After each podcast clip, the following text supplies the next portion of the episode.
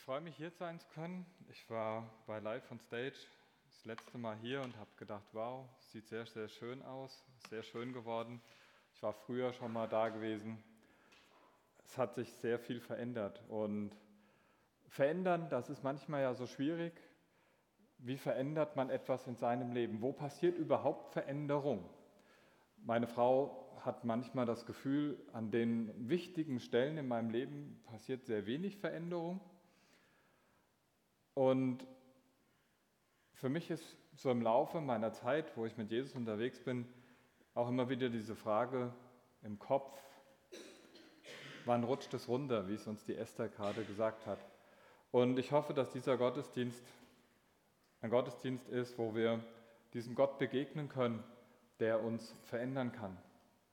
Ich möchte beginnen, Eisen schwimmt normalerweise nicht, mit einer Textlesung aus dem Alten Testament, in 2. Könige 6, Verse 4 bis 7. Und er, Elisa, ging mit ihnen, und als sie an den Jordan kamen, hieben sie Bäume um. Und als einer einen Stamm fällte, fiel ihm das Eisen ins Wasser. Und er schrie, oh weh, mein Herr! Und dazu ist es noch entliehen. Aber der Mann Gottes sprach, wo ist es hingefallen? Und als er ihm die Stelle zeigte, schnitt er einen Stock ab und stieß dahin da schwamm das Eisen. Und er sprach, heb's auf. Da streckte er seine Hand aus und nahm es. Wahnsinn, was der Mann da erlebt hat. Ein Wunder mitten im Alltag. Elisa hat durch die Kraft Gottes die Naturgesetze außer Kraft gesetzt und hat Eisen schwimmend gemacht. Und ich stelle mir vor, wie dieser Mann abends nach Hause geht und die Geschichte seiner Frau erzählt. Und dann ist sie vielleicht etwa Form von ernüchtert. Ah Mann, hast du alles nur geträumt? Oder ist nicht vielleicht Elisa ins Wasser gesprungen und hat das Eisen gefunden, was auch ein Wunder wäre, irgendwo, wo es der runtergefallen ist? Nein, nein, nein, das war ein Wunder. Ja, ja, ist okay, ist okay, klar kann Gott das. Du hättest dabei sein müssen. Ja, und eine Woche später verschwimmen die eigenen Gedanken und irgendwann sinkt dieses Wunder im Alltag unter. Die Frage, wofür sind solche Wunder da, wenn wir sowas erleben? Geht es um das Wunder? Nein, es geht um diesen Gott, der dahinter steht, Gott, der kein Wunder grundlos macht. Überhaupt passiert ja nichts grundlos in unserem Leben. Aber die Frage, wenn uns solche Dinge passieren, die guten oder die schlechten, worum geht's? Und Gott möchte, dass wir ihm immer mehr vertrauen. Glauben sind Synonyme im Neuen Testament, das ist das gleiche Wort. Immer mehr Vertrauen. Vertrauen ist eine Beziehungssache. Da geht es nicht sachlich um schwimmendes Eisen, sondern da geht es um die Beziehung zu diesem Gott. Und egal, wie deine Beziehung zu Gott ist, der Wunsch für mich wäre, dass dein Vertrauen in Gott ein Schritt tiefer wird. Vertrauen, Glaube. Wenn wir von Glauben sprechen, dann reden wir in der Regel ja nicht unbedingt von etwas Dynamischen, sondern für viele ist es was Festes.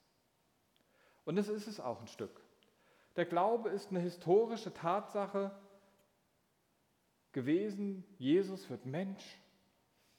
Wir glauben an eine Person, die damals gestorben ist am Kreuz, damit die Beziehung, die ich zu Gott nicht haben konnte, wegen meiner Schuld wiederhergestellt wird. Gott hat das, was uns von ihm trennt, ans Kreuz genommen kann es dort ablegen, es wird weg sein und alles, was mich von Gott trennt, ist weg. Und zum Tausch für das Schlechte, was ich dort abgegeben habe, schenkt mir Gott seine Liebe und möchte mich füllen. Eine historische Tatsache, Jesus ist auferstanden, lebt und ich kann heute mit ihm kommunizieren, kann beten, wie wir das ja gerade schon getan haben, anbeten, beten. Wir können mit Gott zusammen sein, weil er lebt. Historische Tatsachen. Aber auf der anderen Seite merke ich, für mich ist Glaube auch dieser Prozess. Klar weiß ich das hier. Habe schon mal gehört, kann das immer mal wieder bezweifeln, kann das versuchen zu verifizieren. Aber ich merke, Glaube ist in meinem Leben ein Prozess. Und Prozesse können ja unterschiedlich laufen. Es gibt diesen linearen Prozess. Ich habe das einmal erkannt und dann glaube ich das. Die Schwierigkeit bei Beziehungen, die linear verlaufen, wenn jemand aus dem Krankenhaus mit Jö kommt oder schon mal angeschlossen war an so ein Gerät, piep, piep, piep,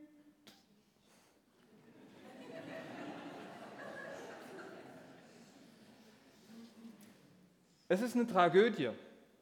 Und in der Regel laufen Beziehungen ja auch nicht so. Beziehungen laufen ja in der Regel so. Wenn man Glück hat, ist es ein Aktienkurs, der sich bewährt hat. und das wünsche ich mir im Prinzip und ich merke in meiner Gottesbeziehung, da gibt es auch, da geht es mal am Anfang hoch, runter und dann gibt es mal dieses Ja, Jesus und dann gibt es mal wieder, gerade je nach persönlicher Situation, gerade vielleicht, wenn jemand, man musste sich trennen, jemand ist gestorben, man hat ein Unglück erlebt, dann. Es ist so, mein Glaube bewegt sich eher so auf dieser Ebene. Und die Frage für mich ist, wie kann er wachsen? Und wie wächst eine Beziehung? Man ist zusammen unterwegs. Man macht Schule. In der Schule geht es darum, dass mein Wissen, das ja auch sich so bewegt, und bei meinem Wissen muss ich sagen, das bewegt sich jetzt wahrscheinlich nur noch da runter, es wird immer weniger. Aber es geht ja nicht darum Schule, in der Lebensschule Gottes, da geht es nicht um richtige Noten, um vermehrtes Wissen, um tägliche Leistungen, um irgendwas abzuhaken von irgendwelchen Listen. In der Lebensschule Gottes geht es eigentlich um Beziehungen. In dieser Lebensschule Gottes können wir lernen. Und zwar Gott immer besser kennen und Vertrauen. Und deswegen sind die Ereignisse, die in unserem Leben passieren, auch nicht wie in der Schule einzuordnen, oh, war das jetzt emotional plus 10 oder minus 8 oder sonst irgendwas. Wenn wir etwas erleben, dann möchte Gott dabei sein und es geht ihm darum, dass diese Beziehung zu Gott wächst. Und als damals die Menschen mit Jesus unterwegs waren und ihn so langsam kennengelernt haben, dann sind sie mit Jesus unterwegs gewesen und haben Wunder erlebt. So wie dieser Mann mit dem schwimmenden Eisen, nicht nur einmal irgendwann, sondern relativ oft.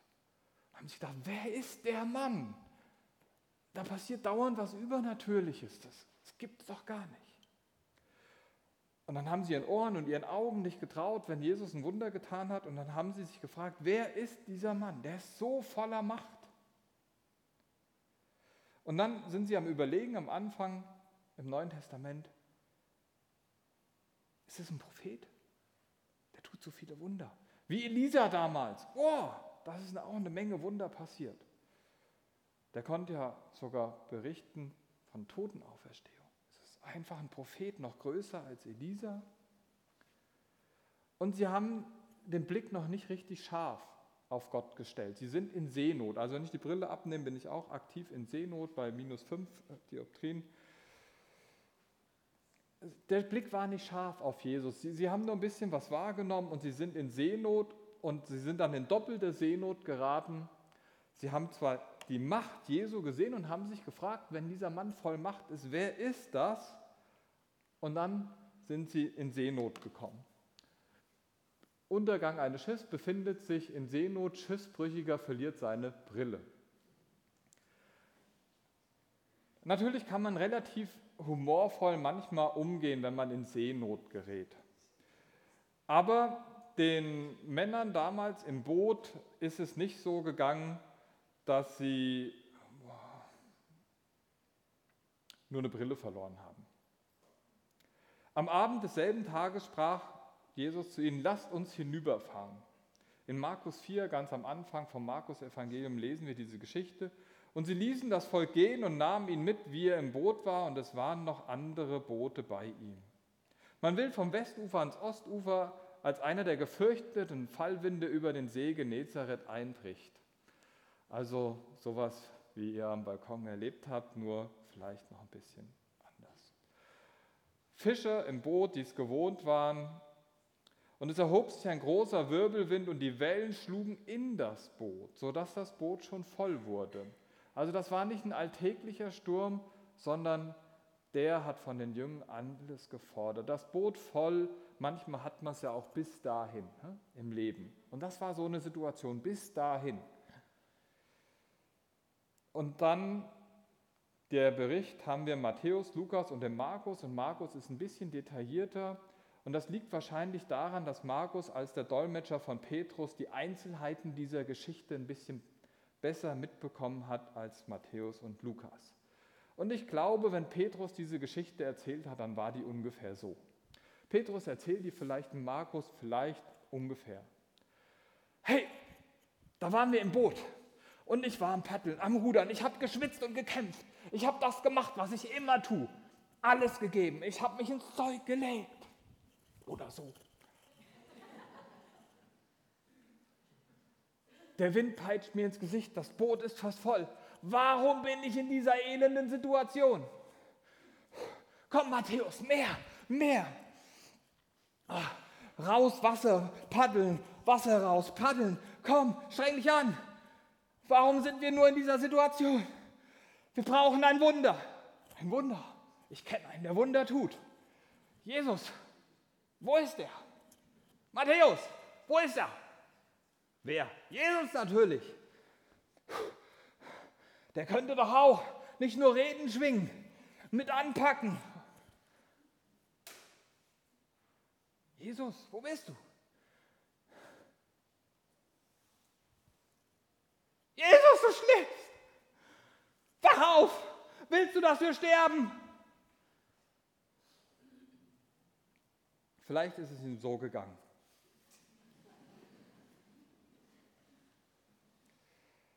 Ich weiß nicht, was er in diesem Moment von Jesus erwartet hat.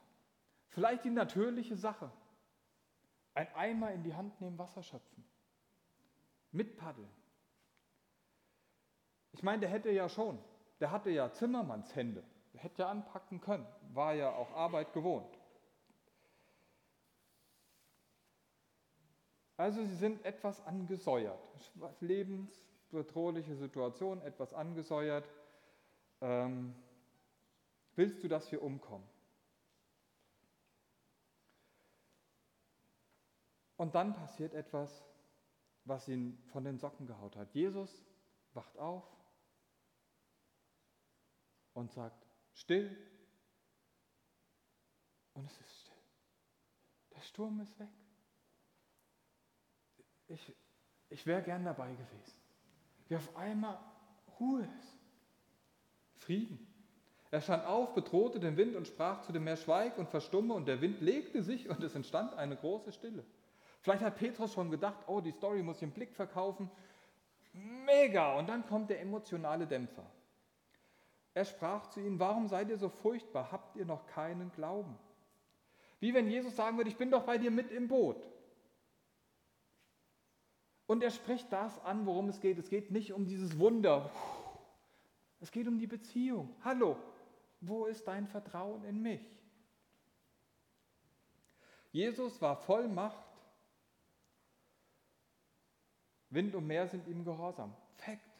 Aber Jesus geht es um mehr. Er möchte, dass die Jünger nicht nur diese Seenot verlieren, sondern auch diese Seenot, diesen Blick auf Jesus, wer er ist, dass sich das etwas verändert.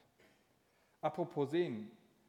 Ich habe folgenden Unterschied gesehen zu dieser Geschichte in Markus 4. Weltliche Not, äußere Umstände, harter Wind. Jesus schläft. Markus 14. Sie kamen zu einem Garten mit Namen Gethsemane und er sprach zu seinen Jüngern, setzt euch hierher. Und er nahm Petrus, Jakobus und Johannes. Bleibt hier und wachet. Und er ging weiter, betet und kommt zurück und fand sie schlafend. Vermochtest du nicht eine Stunde zu wachen? Wachet und betet. Das ist der Ort, wo Jesus hellwach war. Geistlicher Kampf. Die Beziehung zum Vater, da ist Jesus voll präsent. Der innere Zustand, da ist Jesus wichtig. der äußere Umstand. Jesus ist voll Macht, das hat er im Griff. Aber es geht ihm um unser Herz. Und da, da haben die Jünger gepennt. Da waren sie nicht so wach. Jesu Priorität ist geistlich und da sind wir oft in Seenot. Wir sehen oft nur unsere Ohnmacht, aber nicht, dass er voll Macht ist. Und deswegen spricht Jesus genau das an. Wo ist euer Glaube? Und diese Stelle, Markus, da hat es ein bisschen detaillierter erzählt, Matthäus, das ist so ein Dekotyp. Und zwar aber nicht derjenige, der so schön dekorieren kann, wie die Menschen das hier können und das schön einrichten. Das ist mehr so dieser Wortdekotyp. Ähm, der spielt mit Worten und der spielt mit Struktur. Und Matthäus hat folgende Struktur, als er diese Geschichte erzählt. Also versweise geht es von links nach rechts, 18, 19, 24, 25. Und dann merken wir, Jesus ruft in die Nachfolge, die Jünger gehen, Sturm kommt, Jünger wachen, Jesus schläft, die Jünger verzweifeln. Und dann kommt dieser Wendepunkt in der Geschichte, wo es jetzt hier rüber geht, zu E, Vers 26. Die Jünger sollen vertrauen und dann zu wachen und schlafen, aufstehen und gebieten, statt Sturm, Stille. Die Jünger gehen, die Jünger staunen, ruft in die Nachfolge, hat Macht über die Natur. Und Matthäus sagt, ich möchte für die Wortspezialisten, ich möchte diesen Wendepunkt der Geschichte. Da merkt man, stilistische Leser merken, hier geht es drum, das ist das Detail. Es geht um Vertrauen. Jesus möchte, dass wir auf ihn schauen und ihm unser Leben anvertrauen. Darum geht es auch in dieser Geschichte. Und sie sprachen, wer ist er? Auch Wind und Meer sind ihm gehorsam. Wer ist er? Gehen wir zurück zu Markus diese Frage stellt sich Markus oder lässt Markus seinen Leser öfters begegnen. In Markus 1, was ist das? Eine neue Lehre mit Vollmacht. Er gebietet unreinen Geistern. Wer ist er? Markus 2, wer redet so? Er lästert Gott. Wer kann Sünden vergeben als Gott allein? Markus 2 weiter. So ist der Menschensohn ein Herr auch über den Sabbat. Wer ist der Mann? Und dann hier, wer ist er? Und die Antwort, die Jesus sagen würde auf all diese Fragen in der Beziehung, wäre, Jesus möchte sagen, er ist Gottes Sohn. Er möchte, dass sie ihn als Gottes Sohn kennenlernen, nicht als einen Rabbi, der auch Wunder tun kann oder einen Propheten, einen guten Menschen. Und seine Priorität ist geistlich. Er sagt, ich bin der Mensch, der Gottes Sohn ist. Ich möchte zu euch diese Beziehung. Ich möchte, dass wir wieder Gemeinschaft haben können, Gott und du.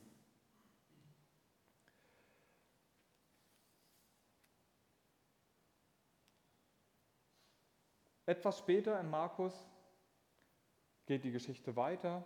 Es gibt die Speisung der 5000. Und nach der Speisung der 5000, das ist auch ein didaktisches Wunder, wo es darum geht, dass die Jünger involviert werden in den Prozess, passiert es, dass uns die Frage, wo hat Jesus seine Macht her, geklärt wird. Denn da heißt es, und alsbald trieb er seine Jünger zwar wieder in das Boot zu steigen und vor ihm hinüberzufahren nach Bethsaida, bis er das Volk gehen ließ. Und als er sie fortgeschickt hatte, ging er auf einen Berg, um zu beten. Jesus geht es nicht nur um die Beziehung zu seinen Jüngern, sondern vor allen Dingen immer wieder auch seine eigene Beziehung zum Vater, wo er alles das, wo er sagt, ich kann nichts tun, wenn es nicht der Vater, wo seine ganze Vollmacht herkam aus dieser Beziehung zum Vater und die hat er gepflegt und gepflegt und gepflegt und dann betet er. Und Jesus betet und betet seine Tankstelle, er lädt auf. Aber er möchte ja seinen Jüngern auch diese Beziehung, die er zum Vater pflegte, die er hatte, auch pflegen lassen. Und deswegen passiert nun Folgendes. Die Lektion 1, Jesus ist mit im Boot. Die Jünger haben ein gewisses Vertrauen gelernt. Wow, der Mann, der kann was. Aber dieses Mal ist Jesus zu Hause und die Jünger sind wieder auf See. Und wir lesen dann, und am Abend war das Boot mitten auf dem See und er auf dem Land alleine, Jesus. Und Jesus sieht, dass sie sich abplagen beim Rudern, denn der Wind stand ihnen entgegen. Da ist wieder Sturm. Selbe Situation. Nur diesmal schläft Jesus nicht, sondern er ist an Land und guckt zu. Während Jesus klare Sicht hat, was dort am Schiff ab ist, sind die Jünger wieder in Seenot. Und stellen wir uns wieder Petrus vor. Schon wieder so ein Sturm. Das Schiff ist voll. Wohin mit dem Wasser? Paddel, Matthäus, komm! Oh, wenn doch Jesus jetzt da wäre. Wenn er jetzt eingreifen würde, aber er sieht mich wieder nicht, wie ich leide. Paddeln, Jungs! Wir sterben. Wäre Jesus doch da. Gott, wo bist du, wenn ich dich am dringendsten brauche? Könntest du mir nicht helfen?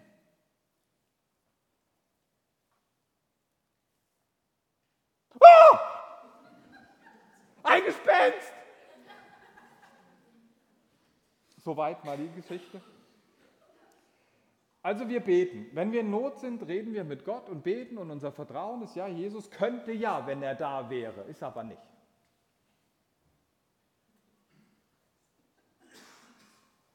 So geht es uns doch manchmal. Er sieht mich nicht. Dabei war Jesus ja ganz klar im Bild. Und dann beten wir und Gott handelt und was denken wir, was passiert? Ein Gespenst. Realistische Frage. Einer geht über das Wasser. Petrus, wer kann sowas Übernatürliches? Ein Gespenst, die logische Antwort. Warst du nie im Kindergottesdienst? Die Antwort ist, wer kann sowas? Jesus. Petrus, der checkt's nicht. Jesus kommt und hilft ihm äh, völlig, völlig blind dafür, dass Jesus jetzt. Aber warum? Petrus hatte wieder seine Vorstellung, wie Jesus ihm hilft. Dass er übers Wasser kommt, war nicht eingeplant. Jesus möchte tiefer in die Beziehung kommen. Jesus ist voll Macht, Petrus ist voll Angst. Und deswegen gibt es eine weitere Lektion. Und als sie ihn auf dem See sahen, meinten sie, es wäre ein Gespenst und schrien. Aber sogleich redete er mit ihnen und sprach zu ihnen, seid getrost, ich bin's, fürchtet euch nicht. Also er ist noch nicht im Boot, sondern noch auf dem Wasser und sagt, fürchtet euch nicht. Bei Markus endet die Geschichte ein bisschen anders. Matthäus erzählt uns noch ein bisschen mehr und es ist spannend, dass Markus die Geschichte, die Petrus persönlich betrifft, weggelassen hat. Ist vielleicht auch aus gesundem Respekt. Aber Matthäus berichtet eine Privatlektion. Lektion 1 und 2 haben alle Jünger. Also sie sind im Boot, einmal mit und einmal ohne Jesus. Und hier steht auch, und er trat zu ihnen ins Boot und das Wind legte sich und sie setzten sich über die Maßen. Denn sie waren um nichts verständiger geworden angesichts der Brote, Speisung der 5000, sondern ihr Herz war verhärtet. Es geht ums Herz. Es geht immer um die Beziehung zu Jesus. Und sie, als sie hinübergefahren waren ans Land, kamen sie nach Genezareth und legten an. Zwischendurch passiert noch eine dritte und vierte Lektion, die Petrus alleine bekommt. Und wir lesen, dass bei Matthäus in Matthäus 14 ab Vers 25, in Vers 26 ist es ein Gespenst. Und sogleich redete, wir kennen diesen Dialog jetzt, Jesus mit ihnen, seid getrost, fürchtet euch nicht. Und Petrus antwortet jetzt, Herr, bist du es, so befiehl mir, zu dir zu kommen auf dem Wasser. Mich beeindruckt dieser Mut und mich beeindruckt auch diese persönliche Beziehung. Denn manchmal haben wir so diese Perspektive, die elf Jünger sitzen im sicheren Boot und da ist Jesus auf dem Wasser.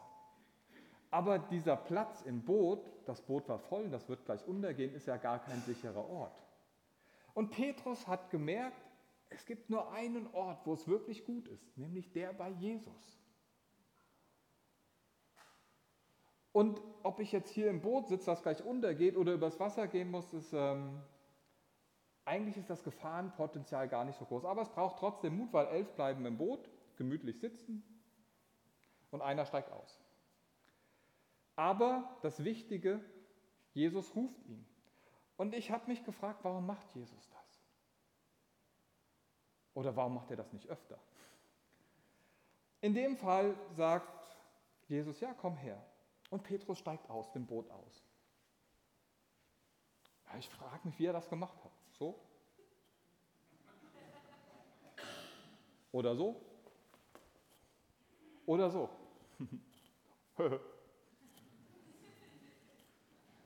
Keine Ahnung, was für ein Typ war Petrus. Aber ich stelle mir jetzt vor, der steht so auf dem Wasser und geht so rüber Die Jünger schreien von hinten, mach's nicht! Er sieht Jesus. Und solange er Jesus sieht, ja. Und dann auf einmal kommt aus der Emotion her, ich sage nichts gegen Verstand. Ich habe ja versucht, mal Theologie zu studieren, ist nichts Schlimmes.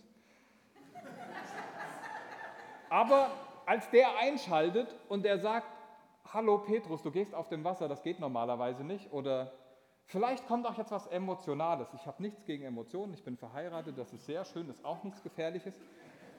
Vielleicht kommen auch die Wellen und sagen, hallo, wir sind gefährlich. Egal ob der Verstand oder die Emotionen, alles bricht über Petrus rein und er wendet seinen Blick von Jesus und schaut auf die Wellen. Und er bekommt, was er immer bekommt, nämlich Angst. Ist auch ganz klar, hat Jesus aus den Augen verloren, ist wieder in Seenot und er geht unter. Und dieser Moment, es muss filmreif sein, ich würde ihn gerne in Zeitlupe machen. Weil jetzt kommt, Lektion 1 war, Jesus ist im Boot, er kann helfen. Lektion 2, auch wenn Jesus nicht im Boot ist, kann er helfen. Und das hat Petrus gemerkt, wenn er unterging und die Wellen über ihn schlagen, hat er diese zwei Lektionen jetzt im Hinterkopf. Seine Beziehung ist nämlich gewachsen. Und er weiß, ich habe ein Problem, ich muss rufen. Und zwar, wen ruft er jetzt? Jesus, hilf mir! Wow! Der hat wirklich was gelernt in seinem Leben. Im Untergehen ruft er ihn jetzt.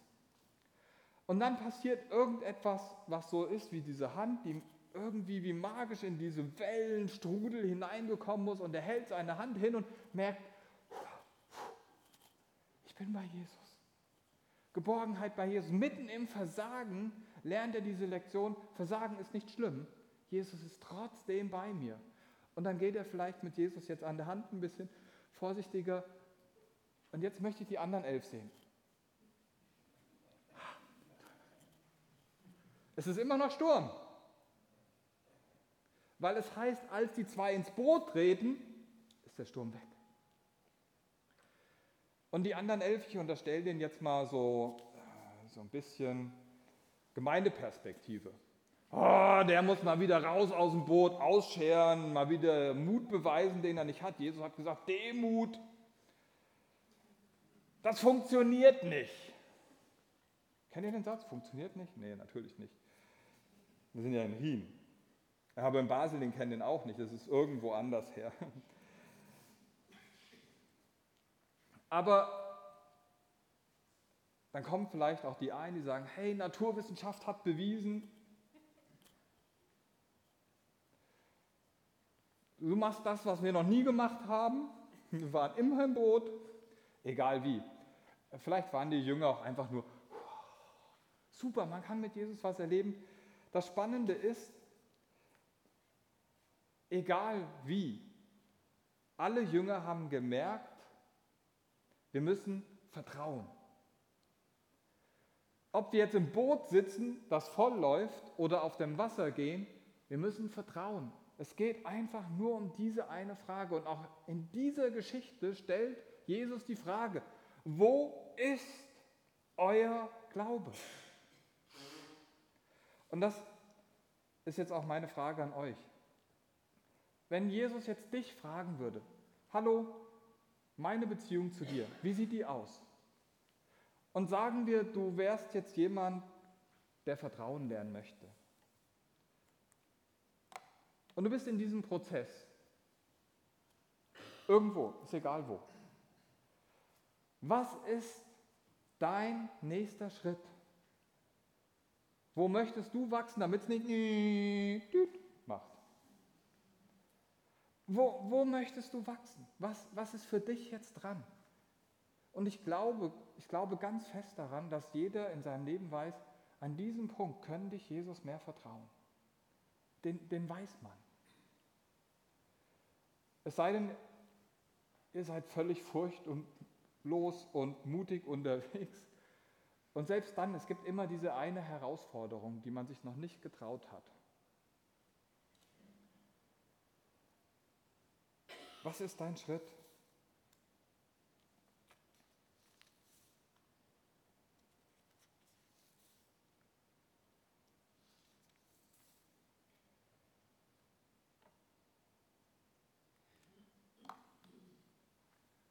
Jesus ist Gottes Sohn und voll Macht, deswegen kann ich an ihn glauben und möchte ihn anbeten. Denn das Ende der Geschichte ist, und sie traten ins Boot und der Wind legte sich, die aber im Boot waren, fielen vor ihm nieder. Also Petrus ist ja dann auch im Boot, der ist auch niedergefallen und sprachen, du bist wahrhaftig Gottes Sohn. Und in dem Moment muss Jesus gesagt haben, immer diese Frage, wer bist du? Jetzt wissen sie es. Jetzt können wir unsere Beziehung, jetzt kennen wir uns ein bisschen, jetzt können wir unsere Beziehung anfangen und jetzt können wir starten. Und wenn du jetzt denkst, ich möchte diese Beziehung mit Jesus auch starten, dann hast du gleich im Lobpreis eine Chance, im Gebetsteam das, das festzumachen. Und wenn du jetzt sagst, ich habe aber Angst, ich möchte, möchte diesen einen Schritt hier raus wagen, dann möchte ich dich bitten, vertraue das doch jemand an. Lass dafür beten, dass diese Angst wegfällt und du diesen Glaubensschritt gehen kannst. Denn ich glaube nicht, dass diese Geschichte uns beibringen will. Ich habe früher gedacht, die Geschichte möchte sagen, wie man übers Wasser geht, Lektion. Da muss ich sagen, ich habe die nie gelernt. Ich bin der Komplettversager. Ich war schon oft am Meer, ich habe es immer probiert. Jesus hat nie gesagt, ich soll drüber gehen, deswegen hat es auch nie geklappt. Aber was mir diese Geschichte beibringen möchte, ist halt nicht übers Wasser laufen lernen. Die Geschichte möchte mir beibringen, Jesus mehr zu vertrauen. In allen Alltagssituationen. Und das wünsche ich mir für uns, dass wir in Staunen über Jesus kommen und ihn anbeten können als Jesus, du bist Gottes Sohn und ich möchte dir mehr vertrauen als bisher. Und wenn du jetzt hier sitzt und dir sagst, oh, ich weiß gar nicht, was das sein soll in meinem Leben, dann komm doch während der Lobpreiszeit zu mir. Ich hätte ein paar Challenges, wo du mehr Vertrauen lernen kannst als vielleicht gestern. Wir finden das zusammen raus. Weil, weil ich glaube persönlich, es hat jeder ein Gebiet in seinem Leben, wo er sich sagt, da wäre ich gern einen Schritt weiter in meinem Vertrauen auf Jesus. Herr Jesus, ich möchte danken, dass du voll Macht bist und dass du es würdig bist, dass wir dir vertrauen. Du hast so viel in unsere Beziehung investiert, du bist für mich gestorben. Du bist auferstanden und als lebendiger Gott in mein Leben hineingetreten und möchtest mit mir gehen. Ob übers Wasser oder über Land, in Höhen oder in Tiefen, du bist da. Herr, ich möchte wachsen in diesem Vertrauen. Und ich möchte dich bitten, dass das passieren kann mit uns allen, dass wir dir einen Schritt näher kommen, als wir heute sind. Und weil du es würdig bist, weil du Gott bist, möchten wir dich jetzt anbeten. Amen.